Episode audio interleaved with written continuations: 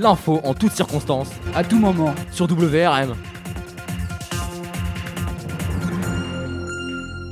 Bien le bonjour. Aujourd'hui, on se retrouve pour l'actualité du 14 au 18 mars. Pour le début, je vais laisser la parole à Axel qui va vous présenter l'actualité nationale.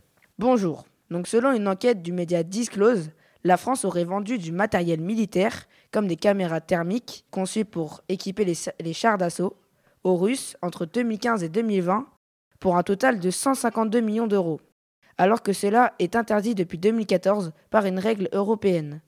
Ensuite, Canovan va nous présenter l'actualité sport. Pour l'information sportive, euh, le président de Chelsea, un club d'Angleterre, a été démis de ses fonctions à cause de sa nationalité. En effet, il était russe et vu euh, la guerre entre la Russie et l'Ukraine, l'Angleterre a décidé de le démettre de ses fonctions. Donc Chelsea sera privé de transfert et de renouveler ses contrats. C'est triste de mélanger le sport et la politique. Donc je vais vous laisser avec Axel qui va vous présenter l'actualité internationale. Eh bien, sachez que Brent Renault, un jeune journaliste américain, est le premier journaliste étranger tué par cette guerre en Ukraine. Ensuite, nous retrouvons Canovan qui va nous présenter l'actualité science. Pour l'actualité science, Xi Jinping et Kim Jong-un, deux représentants de la Chine, ont reconfiné 17 villes et les ont remis en quarantaine car l'épidémie du Covid a repris le dessus.